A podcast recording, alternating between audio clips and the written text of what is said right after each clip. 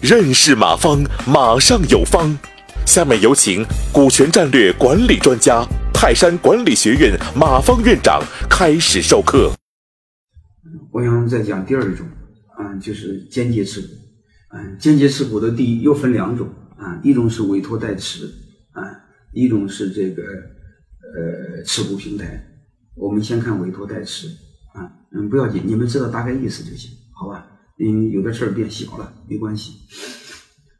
嗯，就是假设你现有的公司，嗯，就是标的公司，嗯，这家公司有三个股东，啊，后边还有很多股东都无所谓，嗯，你把众筹的对象，嗯，嗯，十个一波，八个一波，什么二十个一波，放在原有的股东身上，嗯，比如 A 代持十个，B 代持十个，C 代持十一个，十个，就大概就这个意思，嗯，然后你和这个众筹，嗯，众筹的股东签个，嗯，这个代持协议也没问题啊。呃，就是这个代持协议要找很专业的律师写清楚，嗯，他不然他会产生嗯纠纷啊，嗯，还有一个你可以尊重众筹对象的选择，就是我现有这五个这八个股东，你们爱找谁代持找谁代持，你可以找你信任人代持，倒没关系啊，嗯，这个可能嗯是我们特别是我认为那个呃消费类众筹。嗯比较好的一种模式，你比如开个什么咖啡厅啦，嗯，小商店啦，小会所啦，嗯，水果店啦，嗯，因为大家有的弄的都是个体，嗯，所以这种模式是比较好的，就是投资量不是很大的，很轻松的，因为大家也不是太在乎，嗯，商称上非要写的名字，反正你只要承认我是股东，嗯，不是说了吗？昨天说过，上次说过。嗯，你你专门弄面墙，把所有的股东名字都贴墙上，你写个好听的名字，嗯，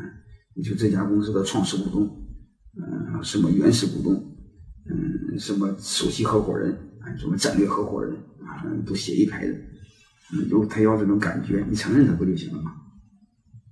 嗯，是这种，嗯，下面我们看一个案例，啊，这是上次我讲课的时候提到一个都市果园的案例，他用的就是这种代持。因为水果店基本上都是嗯个体啊，基本上是代持啊。我们简单看一下代持。嗯，发起人嗯这个占九十，嗯说是占九十，其实有三十，嗯他是众筹的呃代持，给众筹股东代持的。另外一个是让店长做。我认为这个是很比较合理的一种模式。第一个，为什么要店长成为股东？因为你不让他成为股东，他不拿钱，他不珍惜，嗯，他把店给你搞死，他一点风险都不承担，对吧？还有一个，他让十十来个大股，嗯，那个那个那个大客户，嗯，这个众筹他的店，而且十来个大客户投的钱，虽然占三十个点的股份，但是投的钱基本上够他开店的。这个上次也谈过，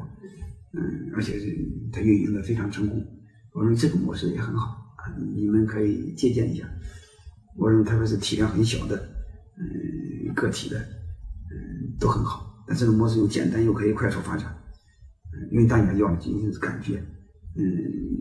这个单店核算也简单，嗯，大家都有 POS 机，那每个每天的财务都是透明的，我认为这个也是可取的，嗯，呃，这是一种模式。感谢收听本次课程，如您有更多股权问题，请微信搜索“马上有方”官方公众号。泰山管理学院自二零零七年起开设股权管理课程。每年有上万名企业老板学习和实践泰山股权管理法。泰山股权管理课程激活团队，解放老板。